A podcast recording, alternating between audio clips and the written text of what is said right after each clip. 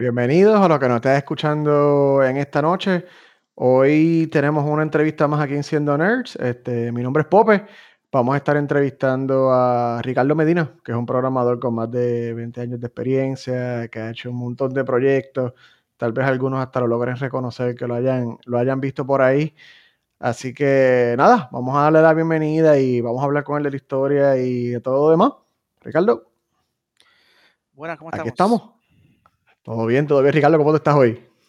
Pues estamos aquí sentados, estamos trabajando. ¿Pasándola bien? Pasándola bien.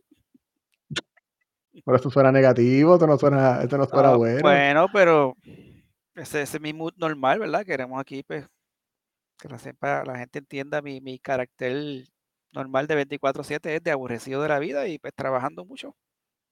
Eso, eso, tú sabes que eso pinta a los programadores bien mal, ¿verdad? Como que están siempre aborrecidos.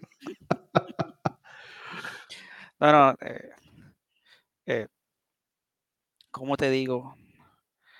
Ah, e, eso, eso eh, es, algo que la gente siempre me pregunta que si que yo tengo que ser más feliz y, y, demás. Es que no entiende que yo soy feliz siendo así. Mi mood natural es estar el choir y internando, pues, programando mentalmente en el back of my mind. Bregando. Pero, pero, no, somos, somos, somos, somos contentos así, ¿no? Nada malo. Olvídate. Que, no te, que no te digan lo contrario, eso es lo importante. Exacto. Pues nada. Ah, mano, pues gracias Ricardo, gracias por estar aquí con nosotros hoy. Este, hay par de, hay par de preguntas. Sí, sí, no, claro. Y gracias a ti por decir que sí, porque eso es importante. yo sé que tú siempre estás, siempre te tienen al palo, así que gracias. Este, pues nada, para, empezar rapidito así, la, la, pregunta del saque. Cuéntanos de tu historia, de dónde viene, cuéntanos un, un, preview de tu vida, un trailer. Bueno, uh, vamos a tratar, porque tenemos, tenemos solamente una hora, so vamos a tratar de mantener esta, esa parte cortita. Sí, sí, sí, un resumen, de, de, como un resumen de una página, un resumen de una página. Pues mira, cuando me gradué de house, high school, antes de graduarme estaba dando, estaba trabajando dando clases de airbrush. Era maestro de arte, pero si no sabía, un tiempo haciendo maestro de arte en airbrush. O sea que eso nunca, te lo había mencionado anteriormente. No, yo, siempre, yo, siempre, he sido de trabajar mucho, sobre desde que estaba en intermedia me, me tenía chanchú, sea cortando grama. Yo creo que yo fui la primera persona en Puerto Rico que vendía jugos naturales de puerta en puerta. Eso fue un invento que me hizo una vez. O sea, los jugos de galones que venden por galones. Sí, sí. Pues, compré, hice, hice, hice, un serrucho con una vecina y compramos como 20 galones. A Jonjolí, que sé que los vendíamos puerta a puerta. Es como que, ¿cómo tú le vas a decir que no a, un, a alguien de intermedia con, con galones en la mano vendiéndote? Merece nene cargando eso. Y, y, y, y tenemos así con todos los brazos dormidos cargando galones. Pero eso que siempre, siempre fui de, de inventar y, trabajar. So, salí de high school, estaba como maestro de arte, pero ya yo había firmado para el ejército, me fui para el ejército, trabajé en inteligencia militar. Uh, que ese fue mi primera, mi primer exposure a, a tecnología Ah, siendo ya que era pues 1986, 86, 87, 89 por ahí, pero ya la tecnología del internet se estaba utilizando en el ejército, right? Eh, como trabajaba en inteligencia militar, pues parte de lo que hacía uh, era trabajar con, con, un network parecido al internet. Bueno, actually, era el internet, era el principio del internet, right? El, el, ejército fue el que empezó utilizando el internet, pero era, era un internet entre diferentes oficinas a través del mundo entero. Para aquel tiempo eso era like unheard of, right? eso no se conocía. Uh, y pues, obviamente utilizaba pues, la, la, última tecnología de computadora y radio y demás. So, ese fue mi, mi primer exposure uh, a ese mundo de, de, tecnología. Me acuerdo que teníamos unas máquinas gigantes con, con cintitas de esa IBM. Uh, y, y, toda la información se pasaba a cinta. Uh, y después pues nada, estuve en el ejército tres años. Cuando regresé a, a Puerto Rico del ejército, me acuerdo de las primeras entrevistas que fui, era como que, ah, tú estuviste en el Army, pues vamos a ponerte algo como que seguridad. Y me pusieron, estaba ahí parado una puerta en un casino. Velando la puerta. Velando la puerta en un casino. Ese fue mi, mi primer trabajo grande, grande cuando, después de regresar del ejército pero estuve nada, estuve ahí varios meses nada más, de ahí me moví al cage, de donde se mueven, cambian las monedas por, por dinero. Y, y la idea es La idea es que no importa qué trabajo tú estés haciendo, right? Tú estás ahí parado en la puerta como un sarano, verificando la ID de la gente, diciendo a la gente que no puede entrar con trago, ahora se puede entrar con trago, porque el tiempo no se puede entrar con trago al casino. Pero mientras estás haciendo esa estupidez, tú estás velando qué están haciendo, qué la gente hace en otras posiciones, ¿verdad? mira, y, y, cómo tú, eso de la ficha, porque tú las pones así, y cómo tú haces esto aquí, porque tú estás llenando ese papelito, tú no tratas de ser averiguado, ¿verdad? Y ver que, cómo, qué es lo que la otra gente hace. Está haciendo, sí. tienes que entender cuál es tu pedacito dentro de esa compañía, cómo tú, no es concentrarte en tuyo, es cómo lo tuyo afecta a otras cosas, right? Y aprender lo que la gente, otra gente hace, que está relacionado contigo, para entonces ver si hay oportunidad de tú moverte ahí, en tres meses, ya estaba, tres, seis meses estaba en el Cage, en el Cage estuve seis, siete, ocho meses nada más, y de ahí me movía a mercadeo, a otro casino. Eso, pasé de ser Juan Pelagato a, ejecutivo de cuentas en otro casino, buscando otro lado. Mercado oriental, porque tenía el background de, cuando estuve en el ejército, tuve dos años en Corea. Okay. Uh, de ahí abrí mi propia compañía de consultoría de hotel y casino para hacer uh, mercadeo, uh, especialmente con el mercado oriental, que es bien grande en Puerto Rico. Y cuando dejé de hacer eso, abrí un spa. Y una vez más abrí un spa, porque mientras estaba en el hotel vi que eso del spa, tú sabes cómo usaban los mensajes. Se movía, se movía. Oye, ¿sabes que Si voy a abrir mi propio negocio, voy a irme por ese lado. Entonces, hice algo totalmente out de blue, que era abrir un spa. Vino huracán, el spa me iba bien, ah, lo expandí. Vino huracán George y me cerró el kiosco. Pero unos meses antes de, como seis meses antes de que eh, George, el, huracán George me cerrara el kiosco, me había comprado una computadora porque había que eso de que el negocio tenía que tener como que una página de internet o algún tipo de presencia, porque todo el mundo está hablando que si las cuentas de email. Y me acuerdo que me abrí, me abrí como seis cuentas de Yahoo, porque no la abría, después no sabía cómo volver a entrar a mi cuenta de Yahoo, o que habría otra nueva. Y estaba viendo cómo esa cuestión del email y cómo era que uno se conectaba al internet. Y tenía, compré mi modem Compré el modem más caro que había, 56K. Ah, rapidísimo. Que eso era tacho, una cosa, sí, sí. era una cosa violenta, 56K, eso era como que, wow, eso era lo más rápido que había. Ah, tú ponías a bajar un, una canción por la noche y eh, por la mañana quizás había bajado, quizás se había caído la, llamada, no, no, se sabe, no se sabe, right? So, cuando me compré la computadora para el negocio, Ah, empecé a ver pues cómo, me compré la computadora y estaba viendo, preguntando por ahí a gente que me ayudara a, crearme una paginita. Y una página era como que el logo, este es mi teléfono, esto es lo que hacemos, Era lo que llamaban business card, no era como que hello database driven, es, HTML. Este nombre es Ricardo Medina con el marquee parpadeando y, y, cosas así. GeoCity, tú sabes, on the construction con, con con la parita y el counter abajo de cuántas personas han visitado, cosas flashando, porque si no, no se veía feo. Así tenía suerte, una musiquita de fondo, MIDI. Uh, estuve con ese invento y entonces vino un huracán.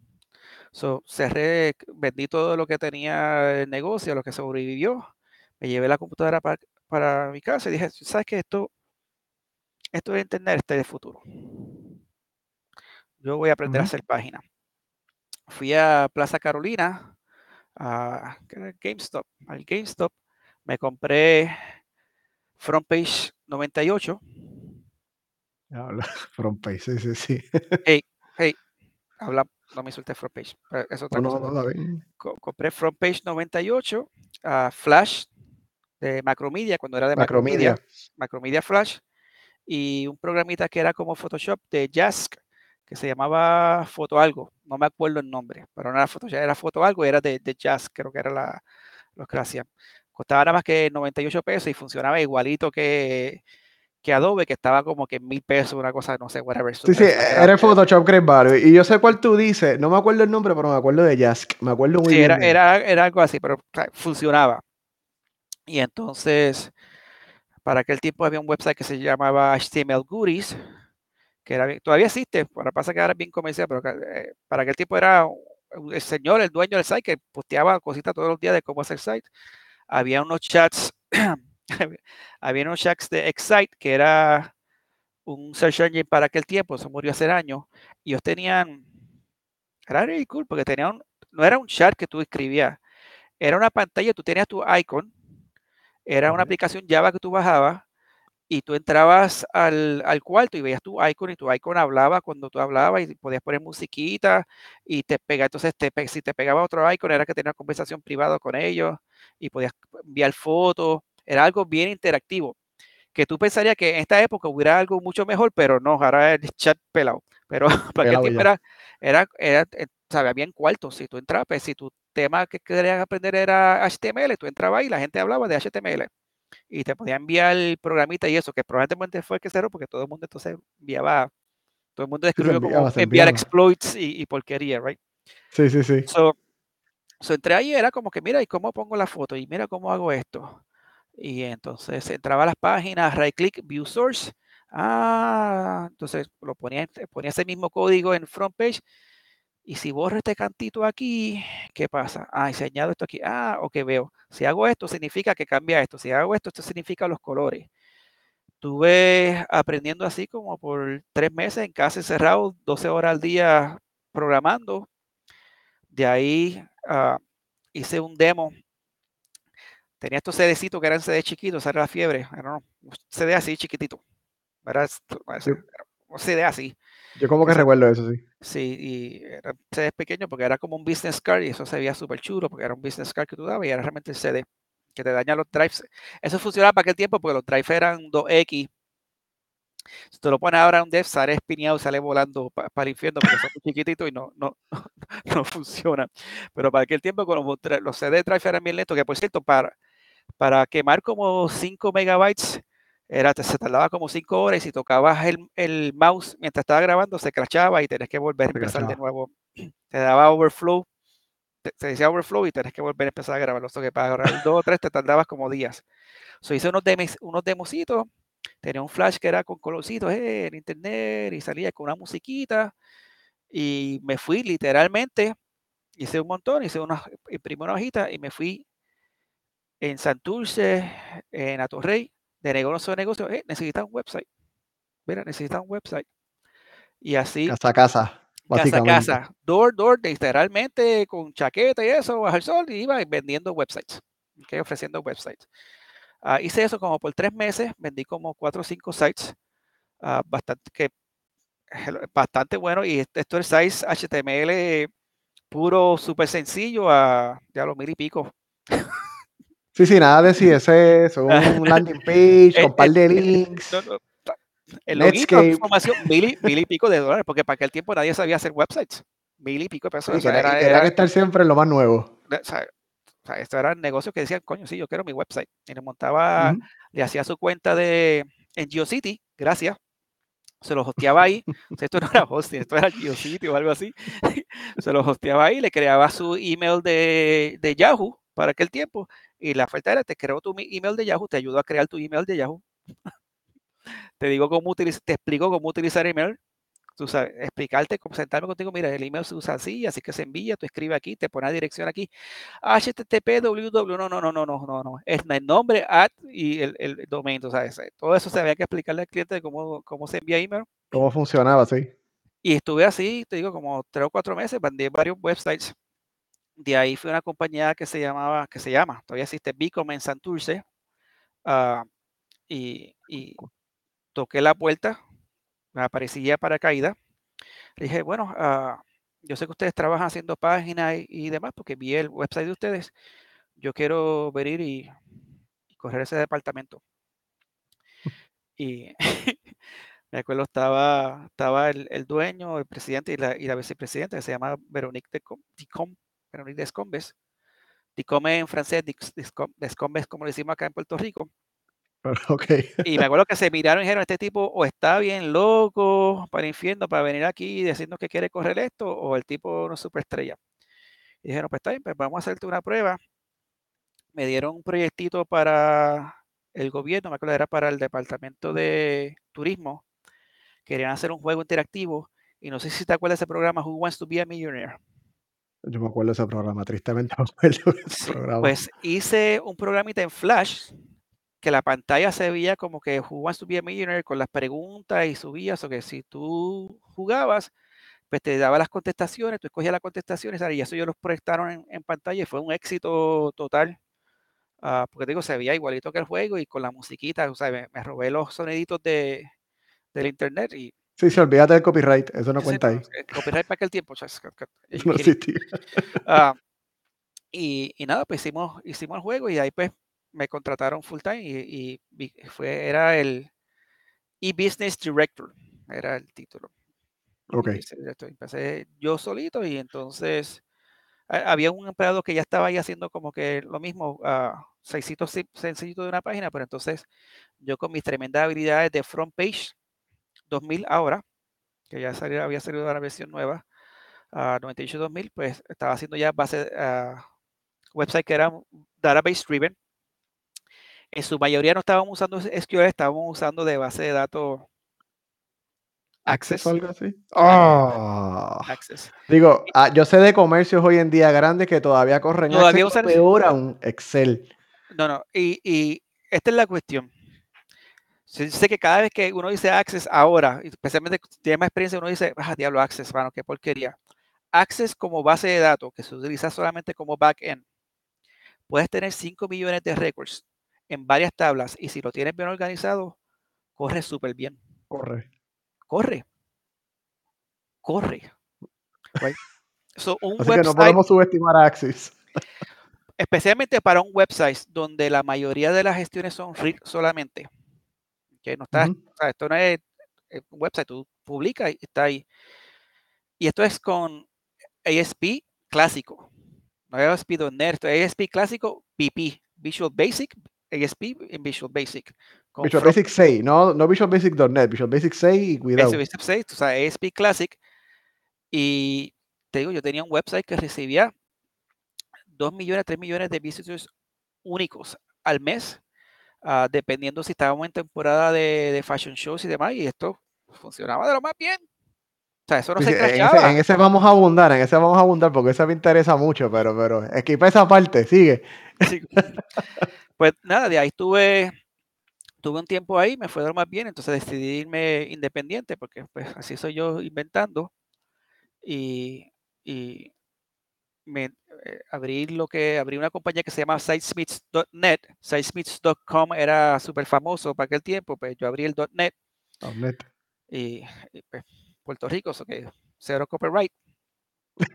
Como target, eso no Ah, aplica. Sí, sí, sí, eso no aplica. Y entonces pues empecé a hacer mi, mi, mi negocio, mis paginitas y el, el enfoque era multimedia.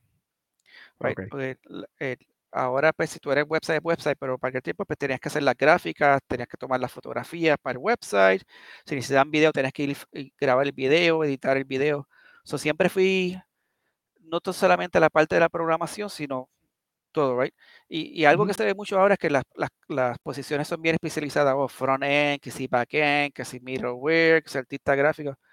Eso no existía para aquel tiempo. Tú tenías que ser el arquitecto, tenías que ser el backend, tenías que diseñar tenías que hacer la venta con el cliente. Y si había que tomar la foto, había que sacar la foto, editar la foto y hacer el video, subir el video. Y, right? So era como que all, all, all around. Claro, la programación ahora es mucho más complicada porque pues, hay 20.000 frameworks y 20.000 porquerías que no son necesarias, pero es otra conversación. Y eh, pues, tienes que estar aprendiendo todos los días porque todos los días sale algo nuevo. Para aquel tiempo el learning curve era un poquito más flexible. Claro, te tenías que mantener ah, al día en las tecnologías nuevas porque la tecnología estaba avanzando rápidamente, pero no era como que tenías que aprender 20.000 cosas diferentes para hacer, para hacer tu trabajo. right? Sí, no, So, no de todos los ahí- años tienes Angular, después React, después tienes Vue, después tienes No, no, no, no, ahora. no está solo, eh, eh, no está solamente Angular, va a decir .NET, Apps es chévere, .NET. Sí, aprendiste .NET 2. Core 2.0 y más rayo parta decidieron a cambiarlo a 3 y ahora todo lo que te aprendiste en 2 tienes que aprenderlo de nuevo porque ac- si le haces copy paste lo del 2 no funciona, no funciona, lo cambiaron. Por, why? Pero lo cambiaron y así pues todos los años aún dentro de la misma tecnología cambian, pero entonces tienen tecnología nueva que quieren meterle encima de eso, right? So, anyway. So de ahí vi, le hice un trabajo de un website a Desiree Lauri, por cierto, la, ah, obviamente sabes quién es Desiree Lauri, la que fue Sí, sí, sí. Miss Mundo, y tiene su agencia de, de modelaje y su, su escuela y su agencia de modelaje. Pues ellos tenían una aplicación, primero te necesitaban un websitecito y necesitaban una aplicación para llevar el, las modelos que están cogiendo las clases. Right? ¿Qué, ¿Qué, modelo está cogiendo qué clase? Si pagó, si no pagó, qué, cuál curso está asignado.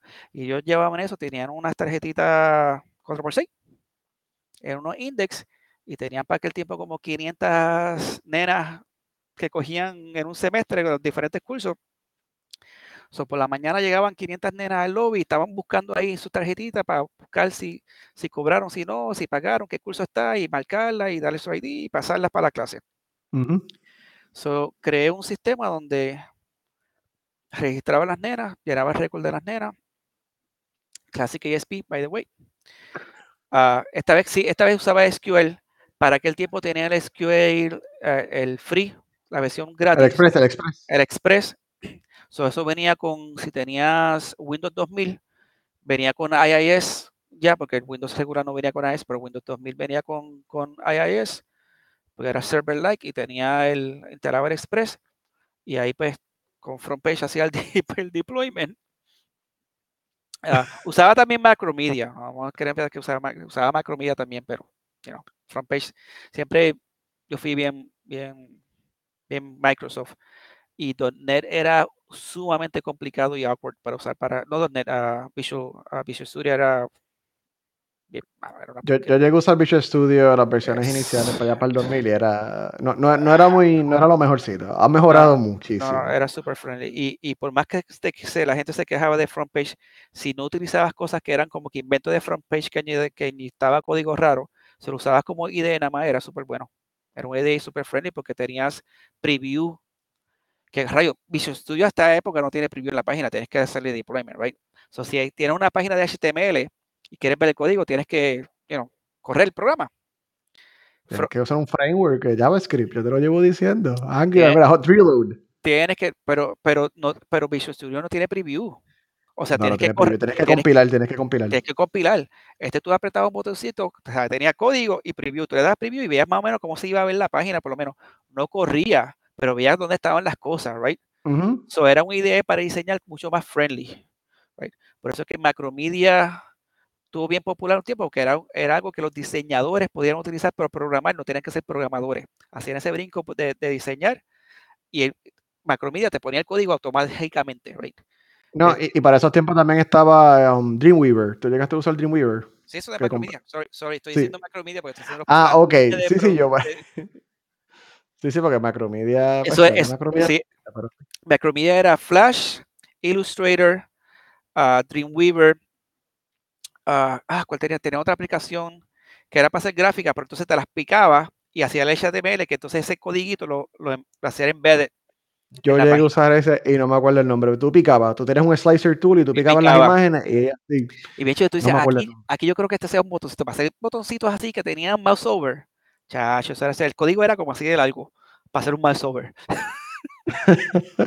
el código era así, eran como 20, Pero 20 líneas de funcionaba. código para hacer el mouse over. Rojo, a- rojo azulito mouse over, esa era una tremenda chulería. Y le podías poner soniditos, o que hacía clic, clic, clic, clic, clic, clic, cuando hacía con soniditos el mouse over. Bien gufiado. Pues entonces le, le creé este sistema y cuando estaba haciendo mira, no, no, que no hay páginas de fashion, no hay páginas donde las modelos pueden publicar su página y que ya se vean, o que hagan fashion shows, o que tengan información de modelaje. Eso no existía. Así dije, ¿sabes qué?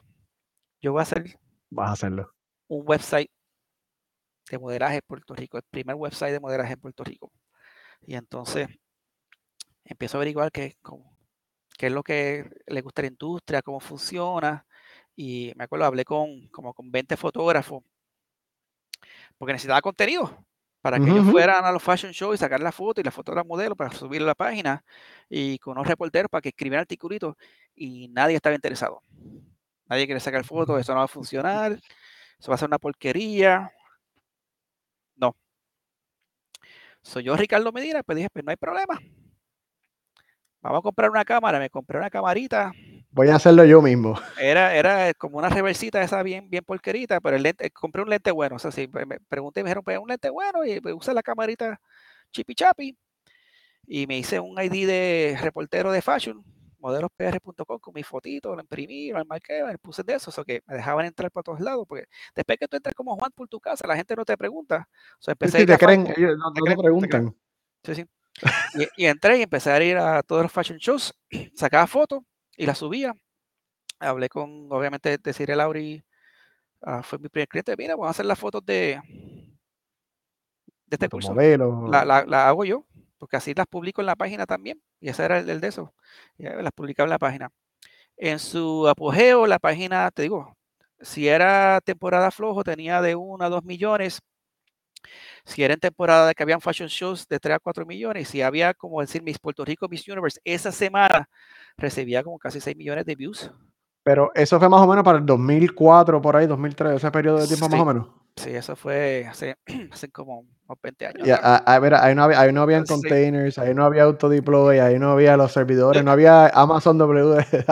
Una vez más, esta paginita funcionaba de lo más bien. Esto era Classic ASP con SQL de background, Store Procedures, gracias. Store Procedures, toda la lógica en Store Procedures. ah, y no se crachaba. Tipo, Funcio- funcionaba. Funcionaba. recibir visita no caía. Y tú lo hiciste todo, ¿verdad? Todo, to- todo, era Todo custom. Tú hiciste el Todo. diseño, la programación. todo, todo. De, de, de- de scratch, right? Desde sacar la foto hasta el, el contenido. Yo, yo no lo llegué a ver, obviamente, pero tú me dices que eso supuestamente era Facebook antes de Facebook. Así tú me lo vendiste. Que Más rayo parta. Yo supone que fuera millonario en este momento. No sé qué rayo pasó aquí. las cosas que pasan Eh, en la vida, mano. Yo tengo unos Pues mí- bitcoins en un vertedero y no los he buscado, así que Sí, sí, sí, está, está brutal. Porque a mí se me ocurrió, mira, que, y si hacemos que las nenas tengan su propia página. Si tú vas, pagas una membresía anual, creo que eran como 10 o 15 pesos, no me acuerdo, ah, que me tenías que mandarlo por correo porque no había un sistema de pago por internet. Eso te iba a preguntar yo, sí. No había- PayPal estaba empezando, esta PayPal estaba empezando y no funcionaba en Puerto Rico. Digo que hasta el día de hoy no funciona tan bien en Puerto Rico. 20 a- que- que- que- 16 años después todavía tampoco funciona tan- todavía no funciona bien en Puerto Rico, pero es otra historia. So, PayPal estaba empezando, nadie, nadie confiaba en PayPal. Puerto Rico no funcionaba, eso que era que me mandaban un chequecito por correo, me llegaba. Y, tú lo recibías, lo entrabas acá a mano en el backend y le dabas true al flag y olvídate. Y, y- y ent- le, le- le entraba a membresía y la llamaba o me llegaba un email, mira, este es tu username y password. Y entra, entra y cambia tu password. Y la persona, si yo, por ejemplo, si yo hacía mi página, pues yo fui el primero que vino que Ricardo, pero era ricardo.modelospr.com. So, tenía como que era un subdominio. Tenía mi propio Ok. subdominio. Ah, y lo que hacía era, that, that was horrible. Lo que hacía es que leía, leía el URL, extrapolate la primera parte, eh, Ricardo, hacía, usaba eso para hacer un search en SQL y entonces redirigía a modelospr.com slash membresía y, y el ID. I mean, eso funciona, eso funciona, eso es válido, eso todavía se usa a veces para páginas con tenant, eso se usa, así que no estás Sí. tan mal. Sí, pero ya lo mano, la, la posibilidad de que pudieran jamaquear eso era otra cosa, pero anyway. Ah, por lo menos yo tenía buena experiencia en cuestión de seguridad, porque algunos de mis clientes, estoy, estoy pensando cómo decir esto. Al, al De una manera apropiada. Sí, de una manera. pero Algunos de mis clientes principales eran de Estados Unidos y tenían un websites cuestionables con contenido cuestionable. Era cuestionable para el gusto de los colores y eso es legal. Pero anyway, tenía ciertos tipos de contenido que querían pues, mantener seguro y pues trabajaban bastante la seguridad. Una, una de las cosas que se hacía era que si alguien trataba de machetear mucho un, un servidor, tú lo redirigías a una página que tenía un JavaScript. Gente, y por esto es que se, por esto es que Internet Explorer era una porquería para aquella época. Ah, te, te dirigía a una página que tenía un JavaScript que empezaba a correr y usaba todos los resources de tu página, no podías cerrar la página y te crachaba la computadora. Ese- Esa era la seguridad que, que había para aquel tiempo, porque podías usar los resources de la computadora y, Sí, sí, la, la, la crachaba. y crachaba la computadora y así que es- la gente no podía entrar a hackear tu página. Anyway. será, será la seguridad de aquella época. So, pues nada, tenía esta página y se hizo súper famosa. Uh, obviamente ya la gente empe empezó a buscarme como fotógrafo.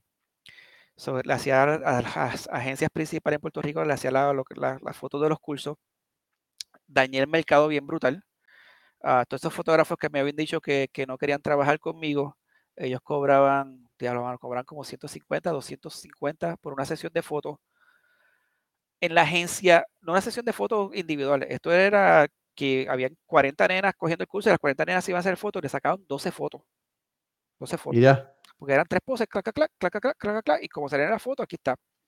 Y entonces viene yo, Ricardo, me dice, pues, ¿sabes qué? Yo te voy a cobrar 25 dólares, te voy a dar la foto digital, que puedes ir a imprimirlas cuantas veces. Ah, porque aquellos tenían que, si querías más copia, era la foto impresa, tú sabes, de este tamaño, y si querías más, tenías que pagarle. Y si la querías agrandarle, tenías que pagarle 20 pesos por, por, por la foto para enviársela a tu, a tu abuela. Dije, no, no, no, uh -huh. yo te la doy digital, 25 pesos y tú imprimes las cuantas veces te da la gana, a mí no me importa. Yo te doy una cartita y tú me imprime. Y pero obviamente toda la agencia dijeron, diablo, este tipo me, me, va a cobrar 25 pesos nada más.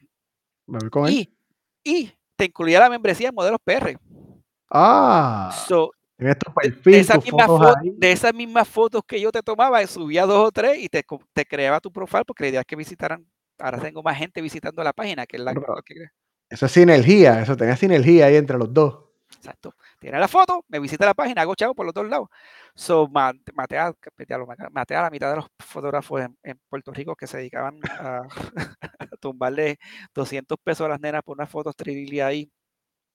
Ahora recibían 50 fotos digitales, 50 fotos, yo traté de sacarle 50 fotos a cada nena digitales y que cogieran las mejores y podían hacer con ellas la gana. So, ese uh -huh. fue mi principio de, de envolverme en la industria de modelaje. Obviamente mi bread and water siempre fue programación y trabajé con, con muchos clientes eh, diversos en Puerto Rico, hice cosas para el gobierno, hice mucho trabajo para el gobierno, todavía hasta, el, hasta los otros días todavía hacía trabajo para el gobierno, uh, compañías privadas como Airi Lilly, muchas farmacéuticas, especialmente para aquella, muchas farmacéuticas y fábricas que para aquella época estaban buscando en automatizar procesos. Uh, uh -huh. Y estás pensando así porque este sistema no, no, es que no tenían sistema. Es okay. que tenían una computadora para hacer una cosa y todo lo demás era manual. Right? So, mucho de lo que hice fue ir a esta fábrica y decir, ok, ¿qué, cómo ¿cuál es tu proceso de negocio? ¿Cuál es tu proceso en la línea, por ejemplo?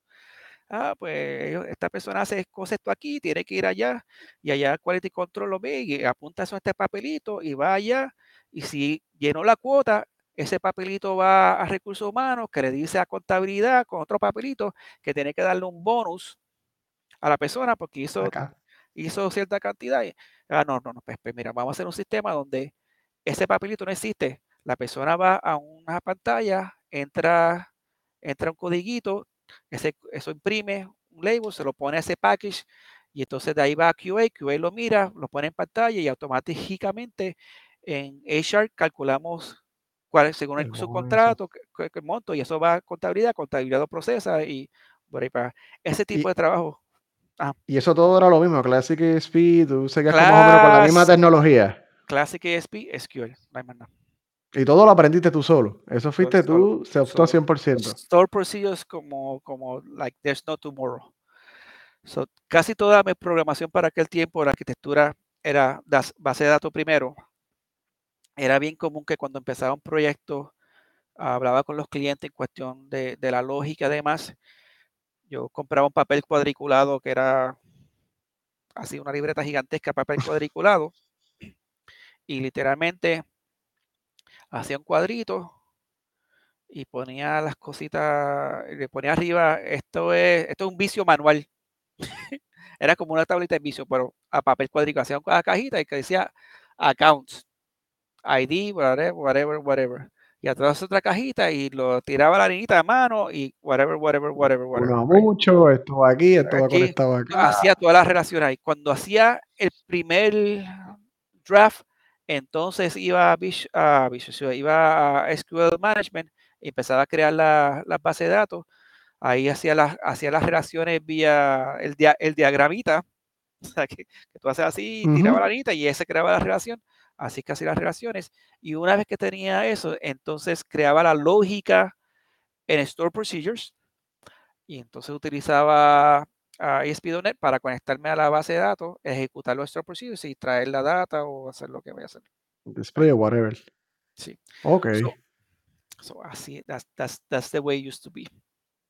¿Y ahora? ¿Cómo lo haces en tiempos más modernos después de que ya...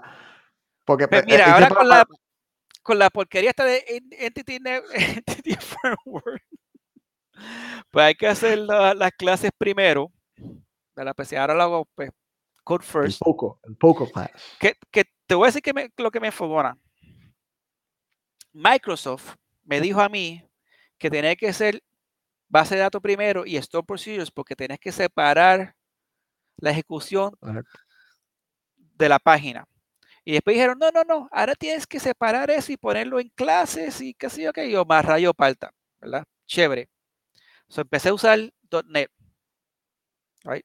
Y NTR usaba NTR, o sea, la, NTR se usaba en SP Classic. Yo te diría más que ahora, pero Ok. ahora, ahora es más Mogoya, lo creo, ¿no? Y entonces en la página, en la página tú ponías el codiguito, el do wow, lo hacías en la página en Classic ASP, ¿verdad? Al do wow y ponías los, los code snippets tenía HTML, era una página, ASP era punto .asp, pero ahora es como HTML normal, y el cantito del código, pero ponía do while aquí, un cantito ahí, y entonces adentro podías poner el HTML, so, tenías control de cómo se veía la página, right? Tenía- ok. chévere.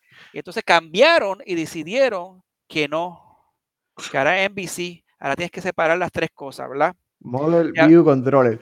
So, aprendí toda esa porquería y después que aprendí toda esa porquería, ¿sabes a qué volvieron? A poner el chaval código en la página, hacer lo mismo que era Classic ASP. Claro, un poquito, ¿sabes? Está más organizado, pero es el mismo concepto de Classic ASP. So, Este webform. Pero mira, para la gente que no sabe, porque ahora estoy pensando que probablemente hay gente que no sabe, un Store Procedure es un tipo de, de código, tú puedes decir un programa básicamente que se ejecuta directamente en la base de datos. No, todo ese programa básicamente es SQL completo, que es el lenguaje que se usa para bases de datos. Este, así que el- el- Ricardo programaba mucho en eso. La- Pero la nada, idea- ya, la idea era que estás más cerca de la base de datos, porque estás más performance. Más y el performance era mucho mejor y seguridad era mucho mejor, porque en Store Procedures y solamente puedes ejecutar, o sea, no podías hacer inyecciones porque no estás hiteando la base de datos. Estás hiteando el Store Procedure. Si el Store Procedure está ya cerradito y no podías pasarle código random para ejecutar. Ejecutaba, hacía nada más lo que estaba ahí. Inclusive el permiso, el- la conexión tenía permiso nada más que para ejecutar el Store Procedure, no para conectarse a la base de datos. O sea, que la base de datos estaba excluida. Ah, Sí, este, ai- aislada básicamente. Entonces, después de eso te dijeron MVC, después te pusieron ASP Webforms. ¿Fue lo que te pusieron después? Webforms. Webforms. So, no cambiamos las cosas. Ahora tienes cero control sobre el look de la tablita, porque tú te decías ese webforms y estaba chavo. So, lo que pensé hacer es que no usaba la tablita esa y usaba un list que era un do wow, que es básicamente un do wow, y entonces ahí pues podías poner tu do Sí, sí, ponías tu código entre medio. So, podías customizarlo a la cañona. Porque si usabas esa tablita que venía en el webform, tenías cero control sobre el look and feel. Ese era el, el grid view. El, famo- el famoso grid Grid view que tenías que pegarle a un object data source y el data source tenías que. Qué cosa más fea. Y, pa- y pa- y entonces tenías que ponerle otro control para el paging, porque el paging es otro control diferente. la parte, sí, sí, sí. Y entonces decirle, este, este control de paging es para controlar este otro que está aquí. So, mientras todos esos cambios de tecnología, mientras me dicen una cosa para después decirme otra, para Microsoft después decirse, decirme otro algo diferente. Déjame ver, Classic ASP, .NET, Webforms, MVC, Core. Estamos ahora, right? Ujú. Si te mantienes en. .NET, los frameworks, exacto. Sin inventar mucho, ya hemos cambiado cinco cosas diferentes. So, En un par de años. So, el learner curve es, es bastante grande, right? No puedes aprender algo hoy y decir voy a programar en esto y me quedo en esto por el resto de mi vida, porque si no aprendes algo que va a salir la semana que viene, el mes que viene, estás bien chaval. That being said, es importante escoger qué tecnología vas a aprender y qué no vas a aprender. Silverlight. Mucha gente salió Uh. Silverlight de Microsoft y dijo, Flash se va a morir porque Silverlight es lo que viene por ahí. Y yo vi Silverlight y dije, Silverlight. y yo dije, "Nah, no lo voy ni a aprender. No me importa. No, no me Y interesa. nadie aquí sabe que es Silverlight probablemente ahora mismo. te- lo único que salió de Silverlight que todavía se utiliza es el, el XAML, right? X-A-M-L, que hasta el día de hoy se, se utiliza, right? Si va a hacer, especialmente si va a hacer, Aplicaciones- WPF, los Windows. si va a hacer las aplicaciones móvil, el lenguaje es XAML.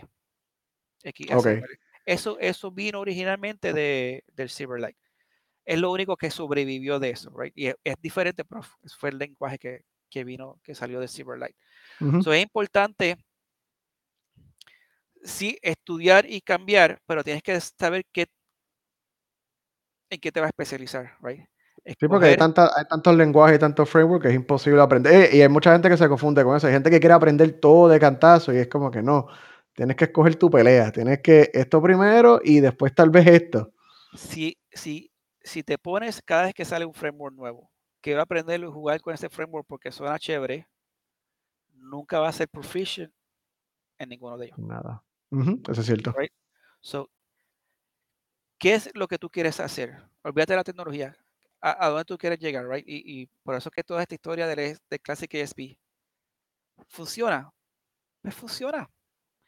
No tiene que estar hecho necesariamente en, los 40 frameworks que salieron ayer. No tienen que usar toda la tecnología nueva que salió ayer. Funciona para lo que estoy utilizando. Si el performance está bien, no se crashea, tiene seguridad, when then it's good enough. Right? Y mira, y tú sabes que tú das un punto bien importante porque la gen- a veces la gente no comprende que, por ejemplo, yo creo que todos los bancos grandes, especialmente en Estados Unidos, corren aplicaciones en COBOL. COBOL. COBOL COBOL. y mainframes. COBOL. COBOL. Y de hecho, si usted quiere aprender un lenguaje y hacerse dinero, aprenda COBOL. Le van a pagar 300 mil dólares a la solta porque es que no existen. Está, existen. está ahora mismo para empezar el COBOL, está como que en 150 la hora. Ridículo. Junior, Junior. Junior. O sea, Junior, ¿Sabes? Junior. si tú- ¿Entiendes COBOL? 150 la hora. Sí, porque es que las bancos, si tú tienes Popular, eh, Bank of America, Chase, es COBOL. Y tal vez tú puedes ver la aplicación bien linda y todo. Atrás es COBOL. COBOL, sí. O sea, eh, eh, literalmente go to. Sí, sí, go to, go to, go to. Go y to. una. Literalmente go to línea 58 y eso ejecuta en línea 58 y la lógica va a decir, si pasa esto, vete a línea 100 del código, si no, vete a línea 200. Esos objetos no existen. Esos objetos no existen ahí. No, no, y, y- y ahí se corre, ahí se corre el, el 80% de la finanza del mundo. Y no hay quien le meta mano a eso. Nadie, ahora mismo nadie puede cambiar eso fácilmente porque van a invertir probablemente millones de dólares en cambiar un core bancario de esos, de COBOL, a algo moderno, que probablemente va a ser más unreliable, puede que tenga más problemas y va a tener bugs. El COBOL funciona. Sí, porque, porque está- el, el COBOL está más pegadito a, a- a la- a- al código de computadora, right? Como que dice, está, está- so, performance wise corre a las millas, security wise súper seguro porque no hay manera de inyectarle cosas malas porque es que go to line no puedes decirle go to line No whatever, no, falla. no falla, No right? falla. tú No, sabes. no Go to falla, line tú es go sabes. to line, no hay manera de para hackear eso es casi, impos- es, o sea, es casi imposible. So, Ujú. Y, y te digo, hay, hay, hay bancos que han pensado cambiarlo y Sykes. ¿A, a qué? ¿A qué lo echan para cambiar? atrás. Pues es que tú lo puedes programar en Python, pero Python va a cambiar de aquí a cinco años y nadie te va a apoyar Python. Puedes tener C Sharp, pero pues ahora, puedes usar Rust, ahora puedes, pero y no, no siempre te puedes ir por lo más nuevo, así que tu punto es bien importante porque todo el mundo se va por los shiny, los new, y no necesariamente va a tomar auge o va a funcionar. Y- y no- y no, no es lo que te va a dar chavo. Eh, una vez más, es qué tú quieres hacer cuando tú empiezas a programar. Mira, tú estás pensando en programar, right? Eres, eres junior o no trabajas en programación y quieres empezar a programar. Ujú, ¿Qué es lo que tú quieres hacer? ¿En qué, qué, qué tipo de programación te gusta a ti? Ah, ¿Te gusta websites? ¿Te gusta backend? ¿Te gusta pensar en lógica? ¿Te gusta ver que las cosas se vean lindas? ¿Qué es lo que te gusta? Vamos a empezar por eso. Olvídate lo que te diga la gente. En, en, en, en el- Gente, gente, no le haga caso a lo que dice en el chat. ¿Qué es lo que te gusta a ti? ¿Ok? Una vez que tú veas qué te gusta aquí, sí, es mira los lenguajes de programación más utilizados por la industria en la que tú quieres trabajar. ¿Ok? No es programa de lenguaje que te digan a ti, ah, mano, este está gufiado, Microsoft es una porquería, o, Unix, o PHP, más rayo palta, o whatever. No, no. En, en, la industria que tú quieres trabajar, o que te gustaría trabajar, o qué es lo que ellos están utilizando.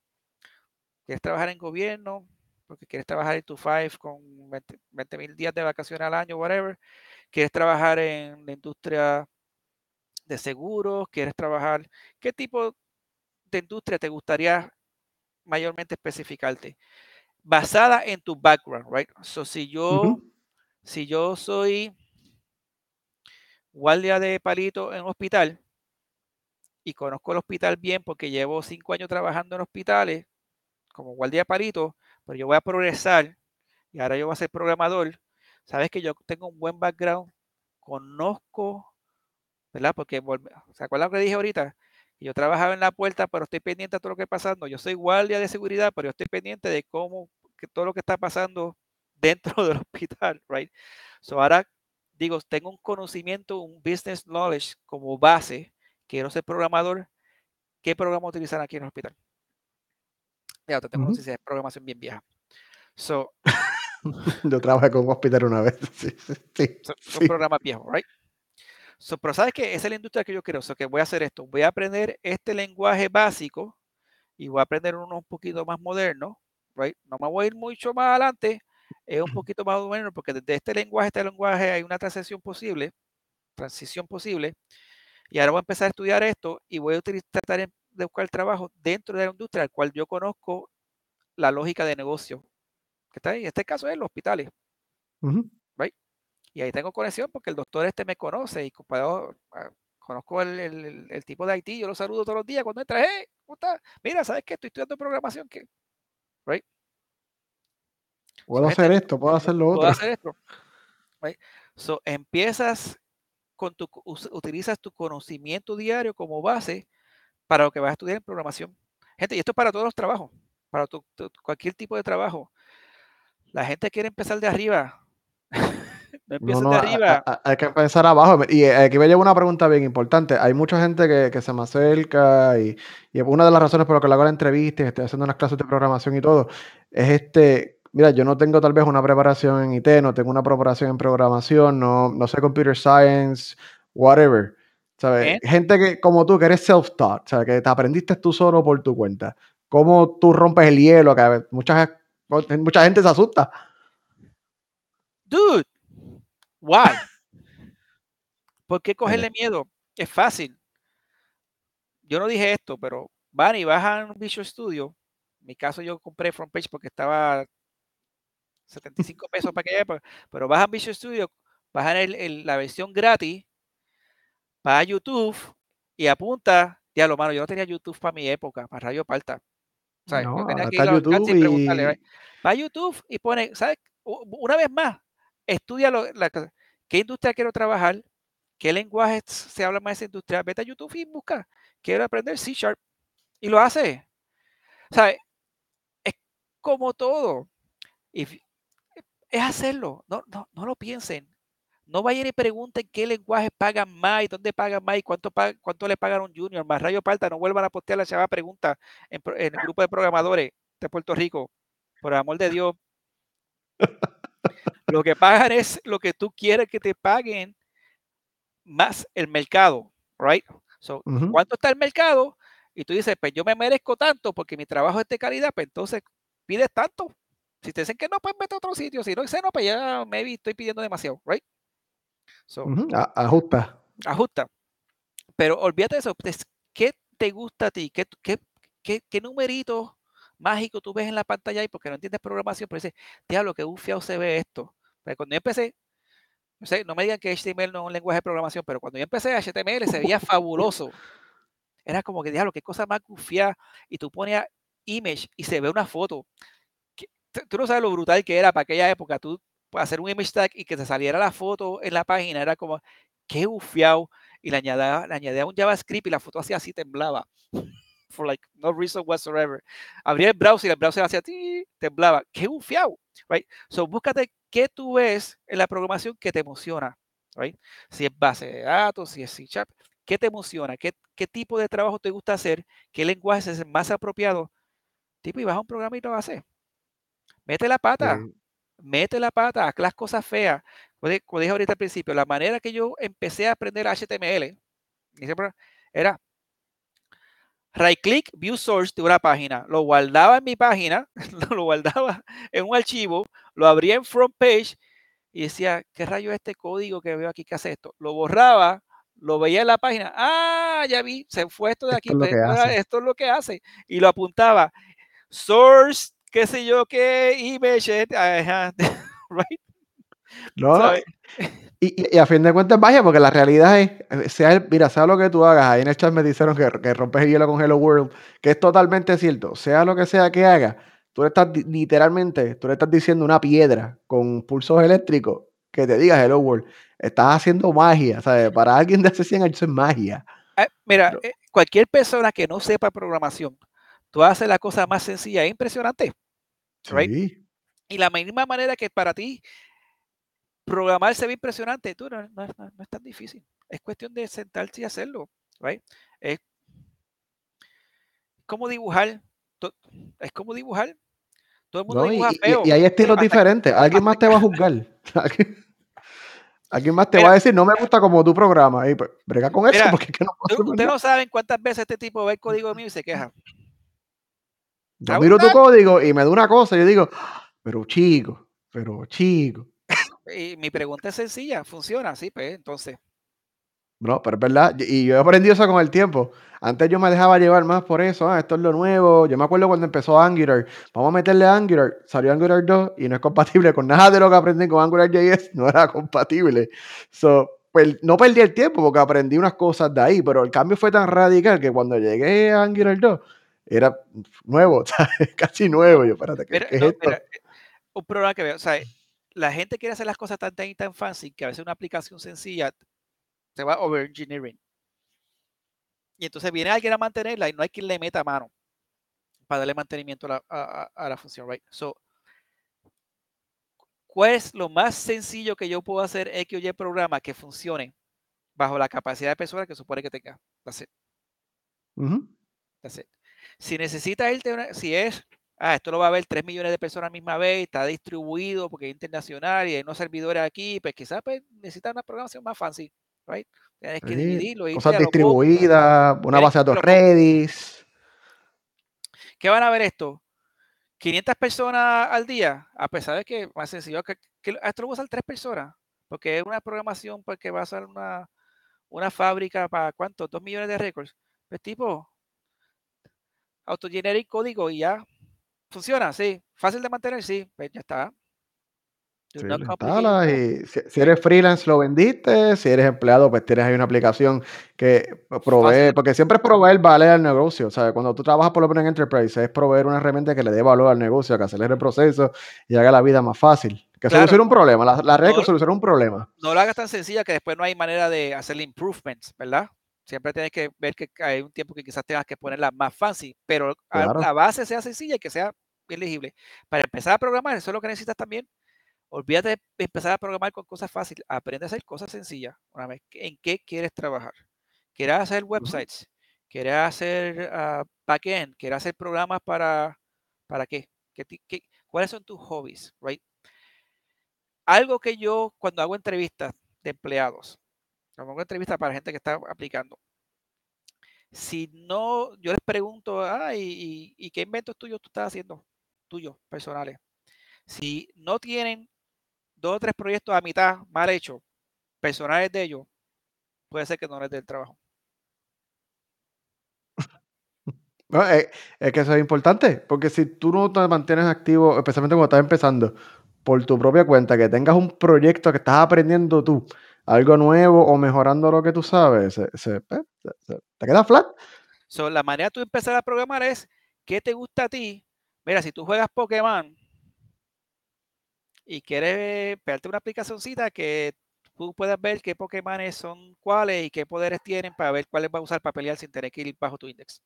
Está bufiado. Aunque la página exista, aunque la página tal vez exista, pero la hiciste tú. Sí, porque, ¿Aprendiste? Me, porque yo no lo quiero hacer un website, chicos. Yo lo quiero una aplicación para el teléfono, para cuando yo vaya por ahí en el teléfono verlo. O quizá quiero una aplicación, ah, sí, para el teléfono, pero el mío Android, ah, el tuyo Apple, ah, pues ahora tengo que hacerlo para, porque ¿cuál, cuál de los dos me gusta más? Ah, pues yo soy bien, bien Apple, so, so me voy con, con el iPhone. Puedes usar, puedes usar Ionic, puedes aprender Xcode from scratch y hacer más que para Apple. Ya Eh, sabes eh, se, abre- te- se abren un montón de avenidas. So, ya sabes qué, qué tipo de programación te gusta porque está basada en las cosas, tus preferencias personales. Y empiezas con un proyectito de algo que a ti te gusta hacer, que se va a hacer emocionante. Porque va a ser algo que te gusta, ah, coño, qué chévere, y le pongo la Ah, qué cool. right? Pues te tienes que emocionar, porque si estás, si estás viendo programación como un trabajo, vas a estar aburrido el resto de tu vida, porque esto no es tan emocionante. La gente se cree, la gente se cree que es como las películas. La realidad es que uno está aquí un rato ahí tecleando. y Yo, diablo, ¿cómo se hace eso? Y tú vas a Stack Overflow o googlea, ¿cómo se hace esto? Ah, ok. Stack o estás en un meeting, o estás en un meeting una hora perdiendo el tiempo. Stack Overflow es la realidad de la vida, sorry. Ese, sí, sí. Todo el mundo usa Stack Overflow. Si Stack Overflow no existiera, aquí nadie puede trabajar. Dale, vamos a hablar claro. Co- co- co- copy paste y lo cambiamos un poquito para cuestión de seguridad, pero Stack Overflow. Digo, pero eh, si vas a hacer copy and paste, por lo menos entiende lo que el código está haciendo. Porque después para mantenerlo, Ah. después para mantenerlo, vas a tener, va- vas a estar fastidiado. So, ok, ¿te acuerdas cuando yo dije que usaba mi papel cuadriculado para hacer las bases de datos y los dibujitos? Right? Sí. Ese es el problema con muchos de los programadores que veo que salen de la universidad es que saben programar, pero no se sentaron a hacer los cuadritos para pensar la El diseño del lógica, el diseño, la lógica y el diseño, right? So, Ujú. cuando hacen el copy paste, está funcionando, pero no entienden cuál es la lógica detrás de eso, right? Y no entienden la lógica de negocio. So, Ujú. por eso es que por eso es que estoy una vez más enfocando de cuando vas a empezar a programar, empieza qué cosas te gusta a ti y qué industrias te gustaría trabajar, aunque después no trabajes en esa industria, pero por lo menos para practicar y jugar, industria que te gusta, porque tienes que entender la lógica de negocios, y después la lógica de programa y cómo aplicar eso, right, en lo que va a hacer, right? Gente que programa a los papagayos, ¿ok? Hay muchos. y eh, copian codiguitos porque hace cualquier cosa y sin entenderlo, van a estar, nunca van a progresar. El primer año les va y puede que sobrevivan el primer año. Al segundo año, o cuando entre un equipo más grande o lo que sea, va- van a borrar cabezas, va- van a sudar. Así que si van a hacer copy paste, de verdad, por favor, tómense el tiempo de aprender por qué ese código hace eso. Sí, lógica. porque el código hace eso, porque si no, no, no, no va a aprender nada. Este, pero mira, Ricardo, ya, ya, ya pasamos la hora, pero tenemos unas preguntitas ahí. ¿Quieres? meta mano, vale, tra- trato, de, trato de contestar, repito, sin darle mucha vuelta. Dale, vamos a, vamos a tirar la primera aquí un momentito. La puse ahí. Esta pregunta te va a gustar mucho. De Rafael Pérez. Ricardo, ¿cuál es el salario promedio de un programador en el ¡Más área rayo, metropolitana? falta! yo, yo creo que ya, te, te la preguntaron a ti, no a mí. Así que yo te dejo a ti, tú encárgate. Yo, voy a beber agua, espérate. más rayo. Ok. Por favor, por amor de Dios, no vuelvan a preguntar esto. Esto lo preguntan 500 veces en los foros y esto no es lo importante porque no es los números que sacan en el foro cada vez son inventados. Son muy bajitos o son muy altos. No van con la realidad del mercado. Una vez más, ¿cuánto es el promedio salario? No debe ser el mínimo. Si te están pagando el mínimo, mándalos para el infierno. Eso es totalmente cierto. No debe Por ser el mínimo. ¿ok? El mínimo no es. Sin embargo, tampoco se cree que van a empezar a 70 mil pesos al año en Puerto Rico. Este, Eh, eso es difícil. ¿sabes? Ah, ¿sabes? Acabas de salir de la universidad, no te va a ganar 70 mil pesos al año, right? So. ¿Cuánto te vas a ganar? Es menos importante de uno. ¿Te gusta donde estás trabajando? ¿Tienes posibilidad de progresar donde estás trabajando? ¿Estás aprendiendo donde estás trabajando? ¿Ok? Esas son, olvídate cuánto te vas a ganar al principio. ¿Ok? Si te gusta donde estás trabajando, estamos bien. Si estás aprendiendo cosas nuevas, estás bien. Y si hay posibilidad de progresar, estás mejor todavía. So. Pero asegúrate de que te guste y en seis meses, un año, aprendiste algo nuevo, lo cual te va a ayudar a moverte a algo nuevo y que te suban el salario. Si llevas tres años en un, en un sitio y todavía te están pagando lo mismo que hace tres años atrás, estás mal, muévete. Eh, y esto es- oye, y esto es importante. Tú eres programador. Si estás programando, estás empezando, sea lo que sea, eres programador. Yo te aseguro que tú estás high in demand y tú puedes escoger, si, si eres bueno o decente, puedes escoger el lugar de trabajo. No te tienes que conformar con cualquier lugar. Si tú eres o sea, proficiente, te puedes mover a cualquier lado. Sí. ¿sabes? Y hay mucha gente que le tiene miedo a las entrevistas estas de Microsoft y Google, que son las famosas leak coding, son, son difíciles, pero eso se practica. Si quieres, si, te- si quieres tirar para allá arriba, eso se practica. Y, y- y nada, entrevista y cuélgate en la entrevista. Porque es como único vas a aprender a entrevistar. Yo soy malísimo en las chavas de entrevista. Malísimo. ¿Sabes por qué Ahí yo soy bueno. Yo soy malísimo en las entrevistas técnicas. En la entrevista regular, mano, yo puedo Ah. hablar, soy perfecto. Si me preguntan, mira, ¿y qué tú hacías en ese proyecto? Ya, te, te explico el proyecto de a Z, te explico en mis palabras qué cosas tecnología utilizar, cómo llegamos ahí la, en el negocio. Si me preguntan, mira, ¿y para qué se usa esto, whatever término? No me voy a acordar porque yo nunca me acuerdo de los términos porque yo no estudié en la universidad programación. So, Ujú. mi enfoque nunca fue aprenderme los términos de cómo se llaman las cosas. Sí, Nunca sí. fue, mi enfoque nunca fue eh, de, ah, si hago esto y hago esto y esto conecta, ¿cómo se llama eso? ¿Qué sé yo? Yo no sé, yo sé hacerlo. Yo te, mira, sé hacerlo. Funciona. Pero, pero funciona. Right? Funciona. So, yo soy malísimo con la entrevista. So, yo puedo estudiar y me aprendo todos los términos y cuando llega la entrevista se me olvida porque me da estrés. Right? So, Ujú. Eh, entrevistarse y colgarse en la entrevista es importante porque te vas a em- em- empezar a sentir cómodo que te entrevistes y va a ver cuál es tu punto, vas a aprender a poder cómo manejar la entrevista y guiar a la persona que te está entrevistando a lo que tú quieres decirle, no a lo que ellos te quieren preguntar. ¿ok? Porque a veces tienen unas preguntas ahí que sacaron de Google que ni ellos mismos entienden Que ni yo porque, mismo contesto. porque tienen ya una contestación ahí inventada que quizás está, está mal, right? pero si tú le puedes hablarle en tus propias palabras explicarle las cosas y que ellos vean que tú tienes una, entiendes la lógica de negocio y cómo transformar eso en un programa y la lógica de programación también, pero eso se coge con el tiempo. Y por favor, no metas, no metas el embuste en la entrevista porque el que te está entrevistando sea alguien técnico, ¿sabes? Sí. El, dispara- el disparate lo sabe. Nada, vamos a pasar a la próxima pregunta, que creo que es la última. La estoy poniendo en pantalla ahora, es de Michael Vega. Que, ¿Cuál es el input en el área de certificaciones? ¿Has visto que te piden si estás certificado para programar en X lenguaje o etcétera o algo parecido? Nunca. So, Nunca. la- nunca me han pedido ah, eso. So, yo cogí un cursito hace 15 años atrás de SQL. ah, cogí dos cursos de SQL y me certificaron en SQL. Nunca me han preguntado, nunca lo he mencionado. Ah, yo cogí, yo soy Scrum Master y soy Safe Ageless y tengo dos otras cosas ahí. Las cogí para, que, pues, para aprender y porque me entretenían. Nunca he usado certificaciones. Hay sitios que te van a, a pedir las cer- certificaciones. Hay sitios que te van a decir que tienes que estar graduado de la universidad. Yo no estoy graduado de la universidad. Cogí tres años de universidad y eran Asian Stories. Yo sé coreano y sé de cultura oriental.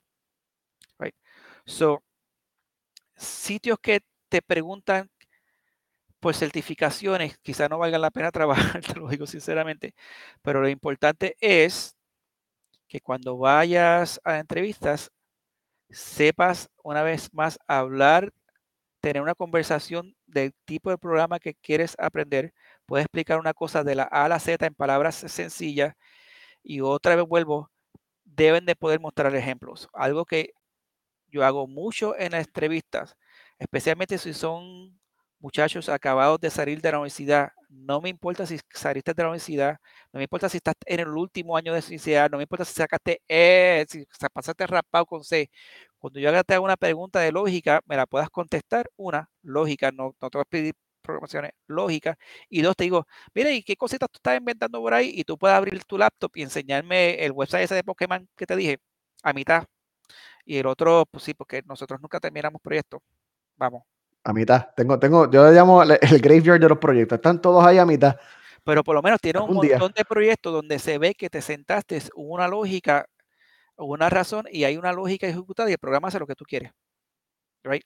So, eso me está viendo que tú eres un fiebre y que te gusta aprender y que tu tiempo libre estás metiéndole mano a programación, aunque estás estudiando y trabajando de guardia de palito en el hospital.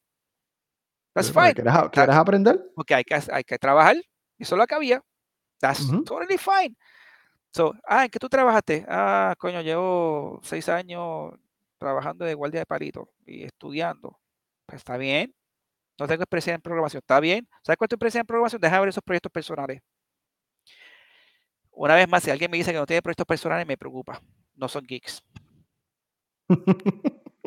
Casi todo el mundo que casi todo el mundo que está en eso por lo menos está haciendo algo por el lado, algo por la cuenta, o jugando con algo, inventando, todo Si el mundo no tiene. estás jugando con algo, significa que no te interesa aprender cosas nuevas, no estás buscando progresar y no estás utilizando tu mente para aprender el proceso lógico de cómo llevar ideas a programación. Que eso es todo lo que hacen, eso es lo que hacemos los programadores. Ese propósito final del programador es llevar una idea, una necesidad de negocio y poder ejecutarla o resolverla con un programa. Si no puedes hacer eso, Exacto. no, no, No, no, para ningún lado. no vas para ningún lado. Y la manera de probarle tú a la persona que te está entrevistando que tú tienes ese razonamiento lógico es con proyectitos de prueba. Te dicen, mira, tengo ese certificado. Ah, no, estoy, estoy estudiándolo. Ah, no tuve oportunidad, no he tenido oportunidad de coger el examen. ¿Ves? Porque el costo ha estado bien ocupado, pero fíjate, en ese tipo de lenguaje, mira lo que he hecho. Mira, esto hace esto y clica aquí, pasa aquí, porque la lógica detrás de esto es que si la persona hace esto, debe hacer esto, variando dependiendo si esto A, B y C, y entonces esto va a pasar aquí, lo que cual calcula, hace esta calculación aquí y este es el resultado. Claro, si este tipo pensó ese proceso, pensó el proceso de negocio de A a Z y lo pudo ejecutar bajo un programa. Y, puede hacerlo. ah, hay una salvedad que voy a hacer ahí en la- las certificaciones. Yo creo que para, programa, para programación no importa tanto, pero por ejemplo hay cosas como el, si te estás enfocando tal vez en el área dentro de IT, en seguridad y otras cosas, por ejemplo está el, el CISA, en redes tienes el CCNA que es de Cisco. Yo pienso que tal vez ahí, eso es fuera de programación, pues tal vez sí tiene un poquito más de, más de peso Más que de en peso, programación per se. sí. Sí, ahí sí. Sí. Y, y con todo con eso es algo que vas a hacer después de lo básico, right? Ya usualmente cuando tú te vas a ir tan alto, ya es porque tú eres programador y tienes la base, y es porque ese cursito sale, sale caro con velocidad. Yo tengo el libro de CISA por ahí. Un, un día de esto, un día de esto lo termino. Sí, que- que eso es heavy duty. Sí, sí. Pero nada, esas son las, esas son las preguntas que, que tenemos hasta ahora. Este, un último mensaje que tenga para la gente que no está escuchando, Ricardo.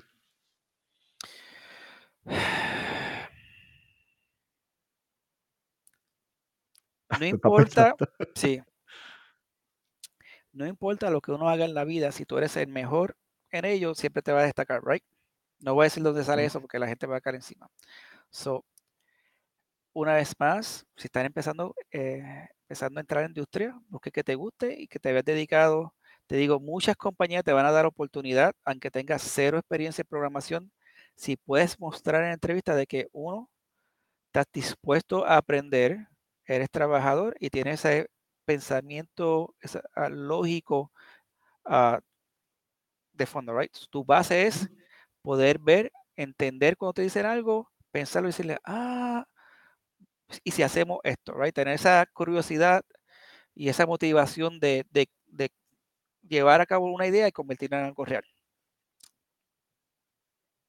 Un buen mensaje. No está mal. Mira, y, y por favor, si alguien te pide resumen para entrevista de trabajo, Eso es por donde va esto. no mandes un email con el resumen pelado y después pregunte, mira, te de resumen, está, bueno. No, no, no, no hagan eso, gente, por favor. no Un poquito de esfuerzo. ¿Tú crees que ponga un poquito de esfuerzo por lo menos? Por, favor, por amor de Dios. Sí, Esa, esa- esa es tu carta de presentación. So, el, resumen, el resumen tiene que tener por lo menos un peso y estar bien escrito y bien, sí, sí, todo, todo bien modelado. sí, sí, sí. O sea, un gracias, buenas tardes, favor de, adjunto en favor de encontrar mi resumen. Sí. Gracias por la, por la, gracias por la consideración, tú sabes. Gracias.